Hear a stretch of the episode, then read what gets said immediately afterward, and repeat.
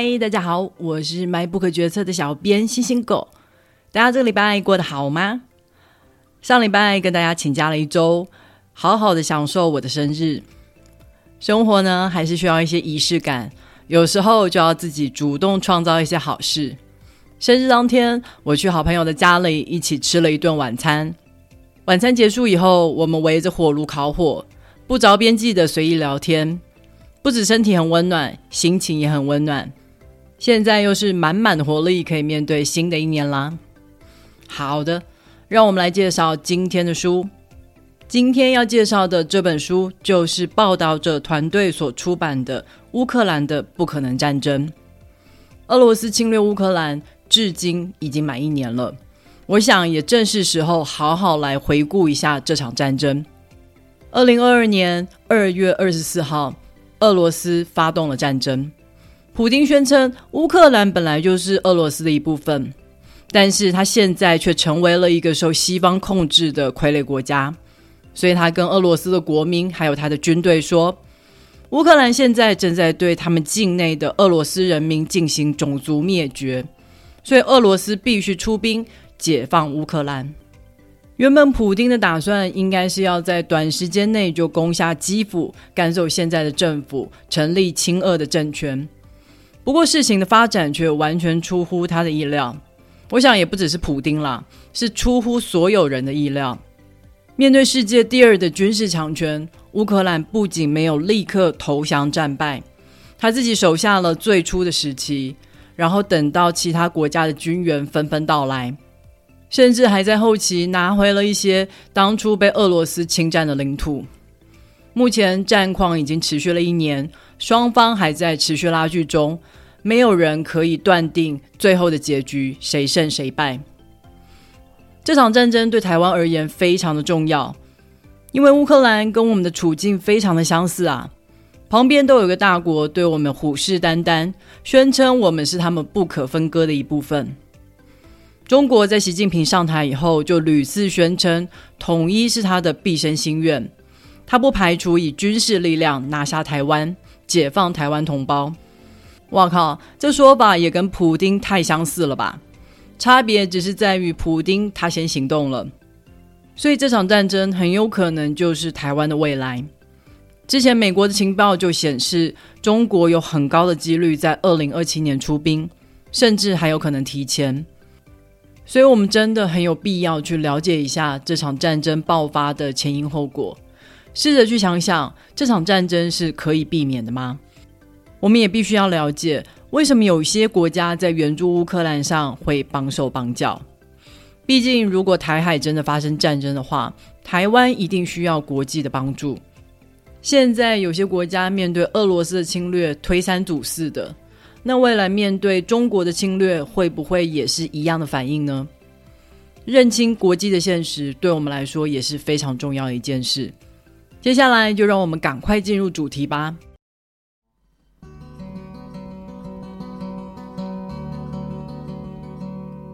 在一九九一年，苏联宣布解体，原本属于苏联一部分的乌克兰，就在当年也宣布独立。不过，我们要知道。成为一个独立国家，并不是宣布独立以后就会发生。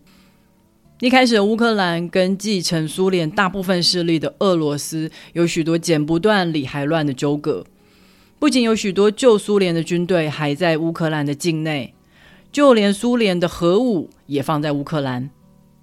当年乌克兰所拥有的核武数量之多，就只输给美国跟俄罗斯。在一九九四年，在俄罗斯、英国还有美国的共同协议之下，乌克兰签署了布达佩斯备忘录。他同意销毁境内的核武，来换取这些国家对他做出六大安全保证，其中就包括了要同意乌克兰的主权，还有他现有疆界，而且不得对乌克兰的领土完整还有政权独立使用武力。当乌克兰成为受侵略对象的时候，协议国家必须要采取行动保护乌克兰的安全，是不是非常的讽刺？签署这份安全协议的国家包括了俄罗斯啊，但同样也是俄罗斯在签署安全协议十八年后，出兵占领了克里米亚，当时没有任何一个协议国家有采取行动。这种纵容与默许，果然就让俄罗斯食髓知味，在二零二二年再度出兵侵略乌克兰。因为过去的历史还有地理的因素，乌克兰国内一直有两股势力在拉扯。西边靠近欧洲，比较常跟欧洲人做生意，一直以来也比较亲欧；东边靠近俄罗斯，过去苏联的重工业就在这里发展。所以有比较多的俄罗斯人也一直以来都比较亲俄。二零零四年，亲俄的代表政治人物亚努科维奇当选了总统。不过后来证据显示，他的团队篡改了选票，当时就引发了全国串联的橘色革命，许多的人民上街要求当选无效，总统下台。这场抗争最后是在欧盟还有波兰的协调之下结束。乌克兰重新举办一次投票，最后是由亲欧的尤申科当选。经过了这次抗争，很多的乌克兰都更加坚信国家的改革需要欧洲的支持，也希望可以加入欧盟，与过去的旧苏联势力分道扬镳。不过，我们都很清楚，旧势力不可能那么轻松的就烟消云散。亲俄与亲欧的路线一直都在乌克兰里持续对抗。二零一零年，亲俄的势力再度胜出，亚努科维奇再度当选总统。而在二零一三年，俄罗斯开始对乌克兰进行棍子与红萝卜的战略。他一边对乌克兰进行贸易战，禁止部分的乌克兰商品在俄罗斯贩售，而一边又端出了红萝卜。承诺要提供贷款给乌克兰，援助乌克兰的经济。同时间，成为总统以后的亚努科维奇就立刻挡下了乌克兰与欧盟签署经济协议。这项协议内容包括了要与欧盟建立自由经济区、放宽乌克兰的签证等等。这等于就是关上了乌克兰跟欧盟做生意的大门。这项经济协议已经酝酿了数年之久。许多乌克兰人都在期待着签署经济协议之后可以改善未来的经济，但是却被总统擅自决定了国家未来方向，这让许多乌克兰人愤怒不已。他们走上街头，展开了广场革命。广场革命一发不可收拾，整整持续了三个月。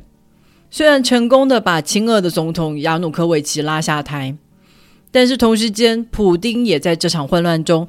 成功出兵占领了克里米亚。不过，普丁虽然获得胜利，却也让乌克兰人就此失去了对俄罗斯的好感。许多的乌克兰人就是在经历过橘色革命还有广场革命之后，开始确立自己的乌克兰认同。乌克兰人决定，我们要跟俄罗斯走不同的路线。乌克兰跟俄罗斯是不同的国家。过去有些人不一定认为俄罗斯是必须要对抗的敌人，但是普京的侵略行动帮助乌克兰人坚定决心。二零一四年已经失去过领土一次了，二零二二年可是说什么也不会再退让了。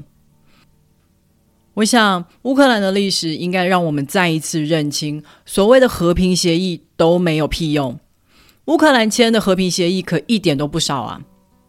一九九四年，跟俄罗斯签署了布达佩斯安全协议，放弃核武，想要换取和平。结果换来的是二零一四年俄罗斯侵略克里米亚。在这场侵略之后，乌克兰又跟俄罗斯签署了明斯克协议，希望战争就此打住。但一样形同虚设。二零二二年，俄罗斯再次侵略乌克兰。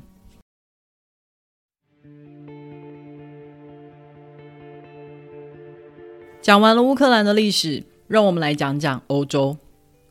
欧洲大陆在短短的时间里，连续经历过两次世界大战。为了避免再发生类似的大战，在二战之后，欧洲各国就与美国成立了北约组织。这是一个军事联盟，只要其中有一个成员国受到攻击，其他的成员国就会自动参战，共同来抵御，避免战事扩大。不过，正是这个组织成为了普丁这一次发动战争的原因之一。过去，北约的主要敌人就是苏联，还有共同实行共产主义的东欧国家。不过，随着苏联的瓦解，过去属于苏联的地方纷纷宣布独立，东欧国家也开始民主化。这些国家也都在之后一一加入了北约组织，这就开始让俄罗斯感觉到芒刺在背、坐立不安了。例如，波罗的海三国就直接与俄罗斯的国土相接。而当乌克兰在二零一四年领土被并吞之后，他们也开始要求要加入北约。北约当时虽然没有同意让乌克兰加入，但却派驻了军队到东欧，包括了罗马尼亚、波兰还有波罗的海三国。这下可就让俄罗斯大跳脚了，觉得根本就是兵临城下，近乎宣战。所以普京就决定要主动把乌克兰抢过来。扶植一个亲俄的政权，避免乌克兰真的加入北约。而北约虽然是个军事联盟，而且有规定，加入同盟的各国军费支出应该要占该国 GDP 两趴以上，但事实上只有少数的国家达到这个目标。而其中最被批评的就是欧洲的领头羊德国，他们的经济规模是欧洲的第一名，军费的支出却是倒数的。仅仅只有一点二趴，这是因为所有的人都觉得赚钱，大家都开心啊，怎么可能会有人想要葬送经济、发动战争呢？而且当时西方的国家普遍都有一种想法：只要让人民富起来，就有可能让集权政权产生变化，民主就会随之到来。因为只要人民有钱，一定就会想要争取应有的权利，来保障他们辛辛苦苦赚来的财产。当初的英国权利法案就是这么开始的啊！所以当时欧洲各国都不排斥跟俄罗斯做生意，尤其是俄罗斯的油啊、天然气、煤矿都好便宜啊！这也正好契合了欧洲想要发展绿能的需求。其中，德国更是俄罗斯低价能源的最大买家。来自俄罗斯的天然气就占了德国全国总需求的五十五趴。这种严重倾斜的能源政策，让德国在乌俄战争开打之后绑手绑脚。如果切断了俄罗斯的能源供应，德国许多的工厂都得被迫停工，物价一定就会应声飞涨，全国也会面临严重的通膨。但是如果不切断俄罗斯的能源供应，就等于是欧洲一直持续在为普丁的侵略行为买单呢。事实上，我们必须得承认，欧洲长期以来对俄罗斯的能源依赖，这几十年来支撑起了俄罗斯的经济，也让普丁的支持度高居不下，最后演变成了他的军事野心，还有对其他国家的侵略。德国对俄罗斯的过度乐观，其中还包含了一些历史的因素。德国作为二战的主要侵略国，在战争结束之后，“Never Again” 就成了所有德国人的主要共识，而且追求东西德统一也一直都是德国的首要目标。后来德国能够实现和平统一，当时的苏联领导人戈巴契夫的同意是最关键的因素，所以后来德国就一直致力于维护苏联当权者的利益。想要避免苏联在解体之后群龙无首陷入内战，那就有可能会波及到当时还有苏联军队驻军的东德。所以当时德国不仅反对波罗的海三国与乌克兰独立，他也试图努力的阻止许多东欧国家加入北约，就是要对俄罗斯施出善意，让俄罗斯开心。长久以来，德国对于自己这种保持战略等距的政策非常的自豪。他们跟美国、跟俄罗斯都保持了友好关系，来获取国家的最大利益。普京还会刻意的利用德国二战时侵略俄罗斯的历史，来说服德国：你们现在新建天然气管线是德国对俄罗斯应该负起的道义责任哦。让我们有钱赚，来弥补二战时候侵略我们对我们造成的损失。这就让德国跟俄罗斯的交好，甚至还加上了道德的光环。我觉得最可怕的就是这样子的政策，即使在普丁逐渐展露出他的野心之后，也没有转弯。二零零八年，当时的德国总理梅克尔阻止了乔治亚跟乌克兰加入北约，而就在数个月之后，普丁就侵略了乔治亚，然后紧接着二零一四年，普丁又并吞了乌克兰的克里米亚，但是德国完全视而不见，依旧照计划新建了天然气二号管线。即使是二零二二年，都已经看到俄罗斯已经集结大军在边界，准备要侵略乌克兰。德国依然准备启用天然气二号管线，这个举动只会进一步的加深德国对俄罗斯的依赖。然而，德国政府相信，他们正在以经济牵制俄罗斯，普丁不可能会牺牲这么大的经济利益来发动战争。不过，事实就是证明。独裁者是可以牺牲一切来成就他自己的野心，反而是德国陷入了困境。他们现在得在经济跟国家安全上面做取舍。过去二十年来，德国的经济就是建立在俄罗斯的低价能源，还有中国的庞大市场上。现在如果要追求国家安全，就代表德国将会变穷。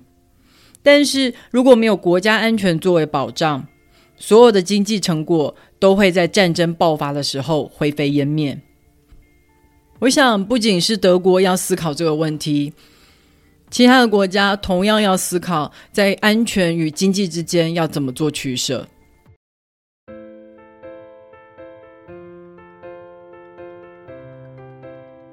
好的。乌克兰的不可能战争这本书就暂时介绍到这里了。我很喜欢这本书的副标题“反抗，所以存在”。乌克兰用尽了全力反抗，所以现在还有乌克兰这个国家。如果当初俄罗斯一出兵，他们就立刻放弃抵抗，签订什么去军事化的和平协议，我们可以非常肯定，现在已经没有乌克兰了。台湾一直有一群人相信和平协议、去军事化可以让台湾避开战争，但是历史一再一再的证明，和平协议都是假的。我们之前有讲过西藏跟中国，也有讲过克什米尔跟印度，今天又讲了乌克兰跟俄罗斯，这些国家全部都签过和平协议，但是全部都换来了悲惨的下场。如果我们可以从中学到什么教训的话，那么我要说，这个教训是：和平是只属于做好战争准备的人。今天我们也讲了德国的困境，来让大家去想象，如果只想着赚钱，会有什么风险？过去很多的国家，很多人都把赚大钱当成是普世价值，所以欧洲一直都没有戒心的跟俄罗斯做生意。也让中国加入了 WTO，而这二十几年来，他们从世界各国赚到的钱，恰恰就成为了现在这两国扩张野心的军费。乌俄战争应该让很多国家都看清了一点：即使需要牺牲部分的经济成长，也要守住国家安全。毕竟，相比于乌克兰现在面对战争所做出的牺牲。牺牲经济成长的代价，至少还承受得住。这一期我们讲完了大历史，下一期我们想要聚焦在个人，讲讲微小的个人能够在战争之下做些什么，敬请期待哦。如果你听完今天的介绍，对这本书感兴趣的话，别忘了透过 MyBook 决策的导购链接来购买这本书，网址是 triple w 点 mybook 点 tw。也别忘了在 Apple Podcast、Spotify、First Story 还有 YouTube 上面订阅《MacBook 决策》。你的订阅跟留言就是对我最好的动力。好喽，下个礼拜再会，拜拜。